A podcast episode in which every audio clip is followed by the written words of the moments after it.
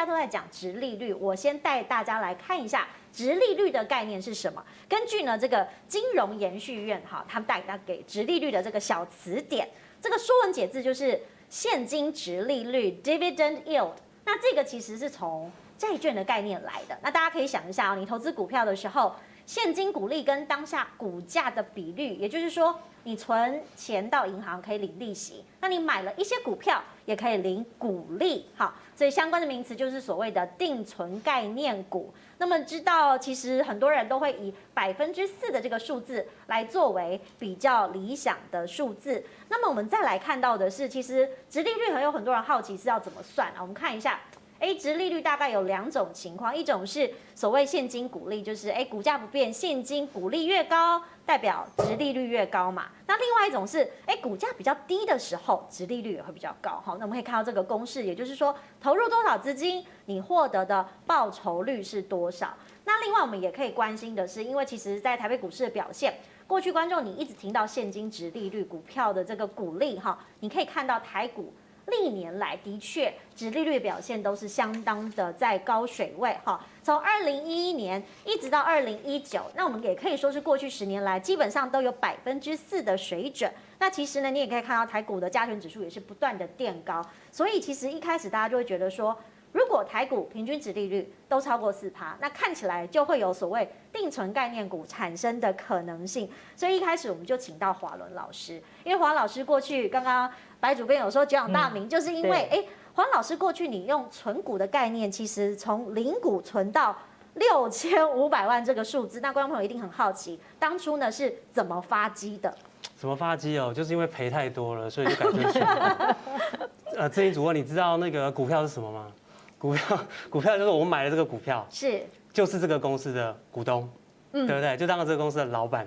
以前我不知道。以前我以为股票就是哦，跌了就买，涨了就卖，跌了就买，哎，涨了就卖，好像很简单。嗯，我做过六七年就赔光了，赔光，太难了，太难了。这个数字有预估过吗？哎，做短线太难，就是说长小赚一点就卖掉。嗯，但是套牢的嘞就不管它。嗯，就是算鸵鸟心态，所以长期下来哈，呃，通常都是追高杀低比较多。嗯，对，后来就大概我大概持续，我一九九七年那时候退伍啊，然后开始玩短线。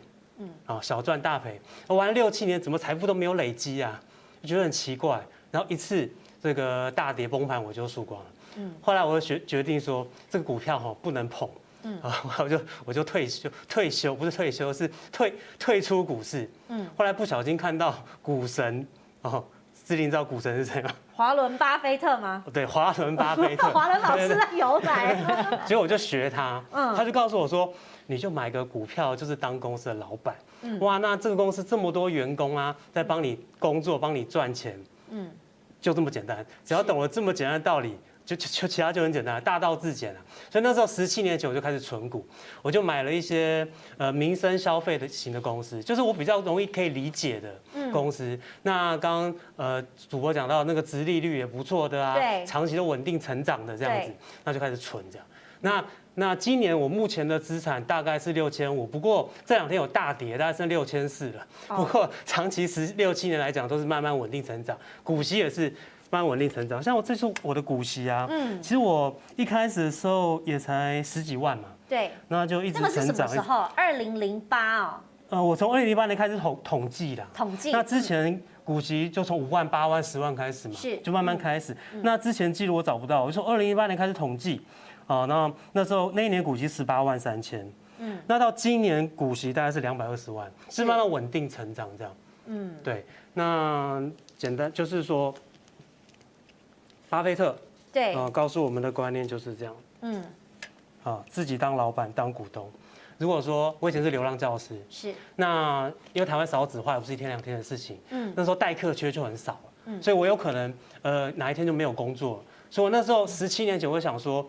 我要在我没有工作之前，然后呢，存股存到股息超过一百万，只要超过我的年薪，我就可以不用工作。是，所以，原则上大概就是这样。OK，好，所以从这个操作大概十几年，好，现在应该累积二十年了。那现在呢，年龄可以到。两百二十万哈，对，黄老师很勇敢，因为他在节目上公开这个数字，我都担心他的人生安全。其他都知道了，我的读者都知道。哦，真的哈，那那所以读者，也更想知道的是，因为今天老师难得跟白主编一起来上节目，我们想要一起来看，就是说您挑的这个所谓的高值利率、高股息，有哪一些原则来挑选的？那主要就是有这六个原则了。嗯，那第一个就是说，我要这个公司的产品要这个独占啊，有个垄断个垄断的特性，是要在这个产业的第一名或者第二名。嗯，如果五六七八九名就不考虑了。嗯，对，一定要第一名。嗯，好。那第二个呢，这个产品要简单啊，多简单。像我觉得有些高台湾的高科技公司，我就觉得很困难，要很简单，要长久不变，具有持久性。那像这些东西，可能就是，呃，巴菲特告诉我说，可能不是在我的能力范围，我就我们就不能存股哦，因为高科技永远都会有，呃，更更更。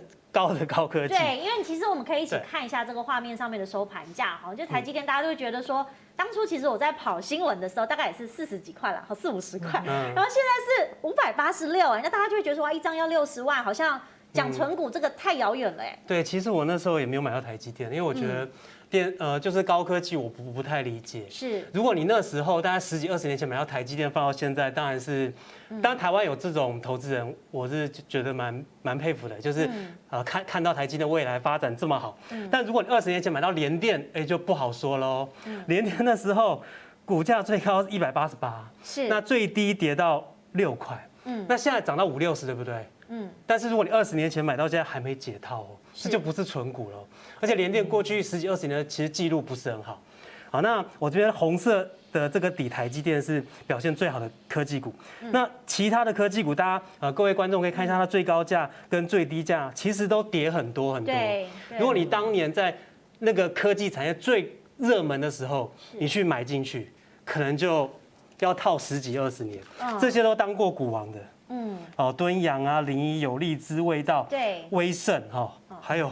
还有大家都知道宏达店，对不对？这个大家就赶快快看一下好了。黄老师，你是过去很多都下市了哈。对对对，可能是他自己操盘的一些记录，然后全部都把它列出来，不是我的记录啦，我没有。哦，对了。我刚退伍有买这些啦，刚退伍。不过我开始存股之后就没有再买这些。我想问一下白主编，刚刚讲这些标的，您曾经也有购买过吗？有啊有啊有啊，有很多也有买过，像比如台积电、联电啊，当初也都是金元双雄，像我们在媒体界的时候，也都会蛮认同的。可是有时候真的买，有时候当然过去二十年，有时候台股是一个大波动的，是一个大震荡时期啦，那很容易把人震出去的。嗯，嘿，对。所以您您当初也没有就是像黄。老师就是买了就一直放一直放哈，可能没有。其实我觉得他像。有一些朋友群里面哈，或者说以前呃采访过的一些金融圈的人哈，其实他们真的，我觉得哈，其实财富理财的东西其实跟富人是一样的。嗯，富人根本没有烦恼啊，对，他是存了就放着就好了。所以其实有时候，当然我们可以看到现在很多小资族可能在市场里面杀进杀出，或者说华伦老师刚开始的时候也都是这样杀进杀出。对，因为我们就是因为钱少，希望能够快速致富。对，那可是这个心态一定是要改变掉，嗯，因为你真正能够，你真的去看富人，因为像有一次我有碰到一个富二代、富三代的，然后我就问他说：“哎呀，你房子好了，为什么不卖？干嘛卖？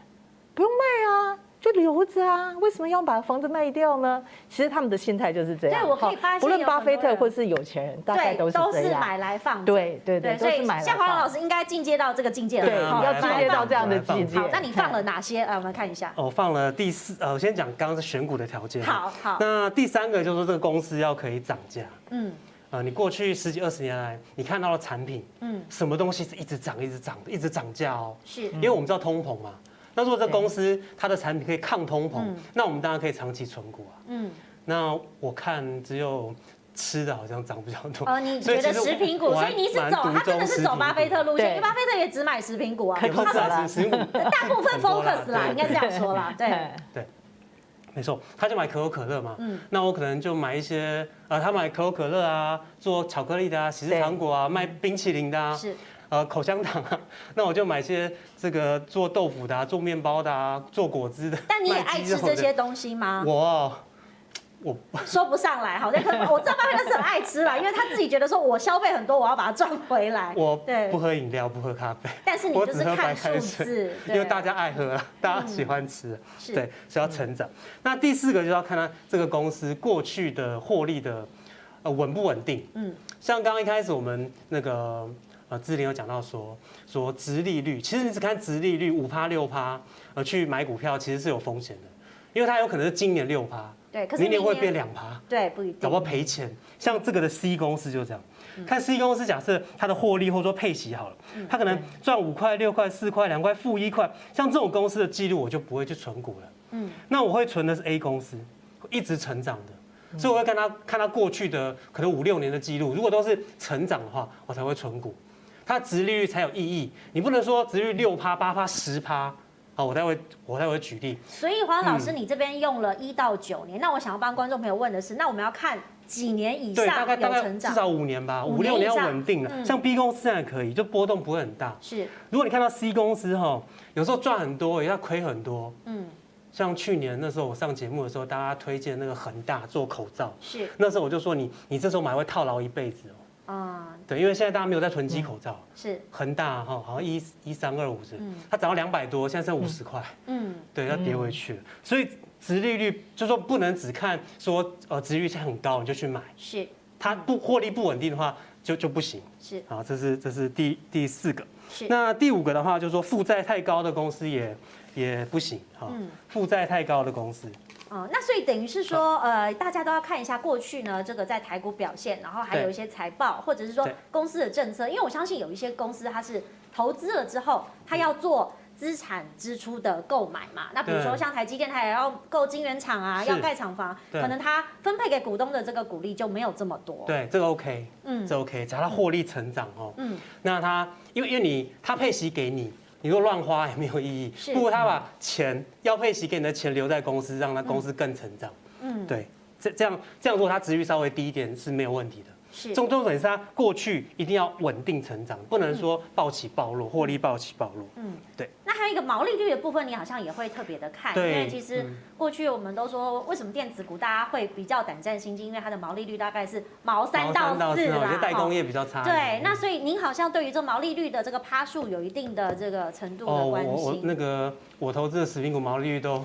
三十趴、四十趴都是暴利，所以做吃的好赚。如果各位观众，你有自己本身是做吃的行业，你应该知道毛利率大概多少。就是你做吃的可能很辛苦啦，嗯，就是可能可能要备料啊，整天在厨房很热啊，哦，很很辛苦。但是你知道毛利率应该是很高的，对，大家都我我有很多朋友是做吃的行业，但毛利率都五十趴，嗯，对，就赚一半了，嗯哼，对啊。所以毛利率要高，然后营业利率是说，啊，股东权益报酬率大概十五趴，表示说公司运用钱的能力很很好，是，对，他运用公司的资产跟现金，然后可以赚超过百分之十五的回报，获利回报。好。那这些数字，呃，一一般观测站啊，或一些券商 APP 都都查得到。是，我们来看一下获利记录的上升好了，因为刚刚黄老师有提到，嗯、好，那其实如果从这个获利的记录上升，然后再来是看到公司的配息跟股价都稳健成长的话，哎，我们是不是有一些例子来跟大家来讲一下？哦，对，这个就是我我目前的股持有的股票了。嗯，那持有最久是这一档中华食，它是台湾。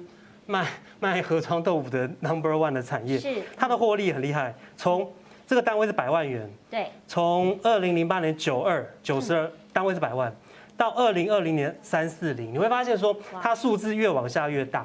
对，那这个鲜活果汁也是越往下越大，它是。中国大陆最大的果汁原料的供应商。是，那德麦是台湾最大的烘焙原料的供应商。嗯。对，那昆鼎就是台湾这个收垃圾啊，然后、嗯、然后那个呃呃发电资源回收的厂商。好，所以你也是零八年开始发现他们嘛，就陆陆续续的。哎，陆续，这个是十七快十七年了，这个德麦大概持有五六年了，鲜果果汁是前年才买的。哦，OK。两二零一九年前年才买的。嗯，对。那前年买的时候，因为它获利都不错嘛，所以我前年看到买，其实买的也不低啦。嗯。因为它刚上市的时候股价才。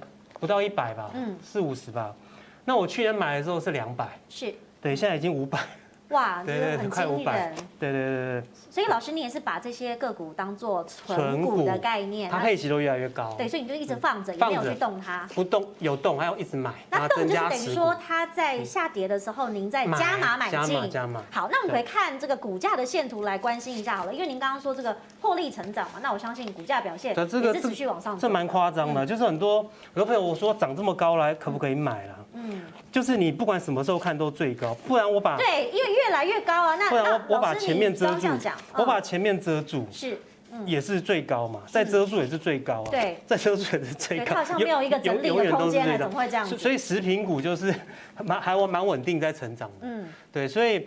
建议，如果说对食品股有兴趣的投资人啊，其实定期定额是不错啦。嗯，就是你也不用管了，反正现在很多券商啊，它可以让你固定定期定额去扣，手续费也蛮便宜，大家可以去 Google 一下。好，那我就不要业配了。